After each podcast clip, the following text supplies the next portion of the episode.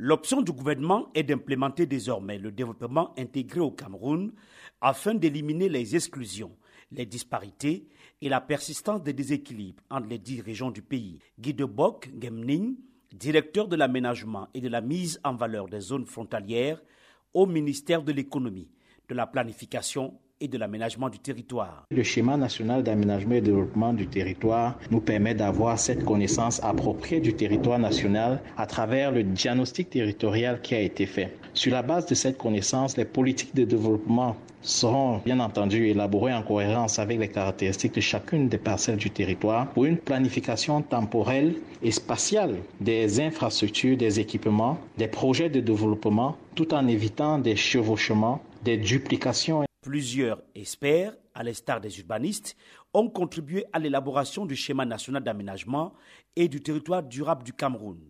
Viviane Faure, vice-présidente de l'Ordre national des urbanistes du Cameroun. Cet instrument va également servir à orienter les collectivités, surtout les collectivités, dans la mise en place de leur plan d'urbanisme de développement. Donc, les urbanistes auront un rôle très important à jouer pour accompagner les collectivités à s'approprier ce document-là. L'expertise internationale a été également sollicitée par les autorités camerounaises qui souhaitent ainsi améliorer la préservation du territoire rural et la planification du développement urbain.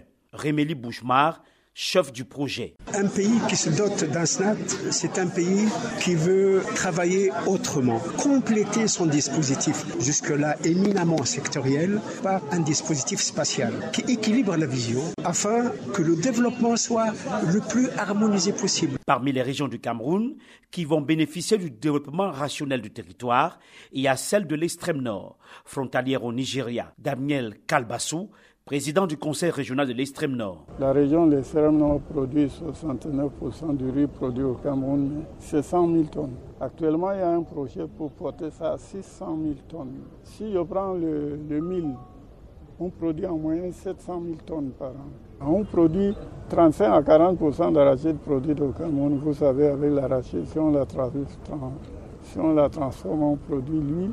Et le toutou aussi, c'est un élément essentiel.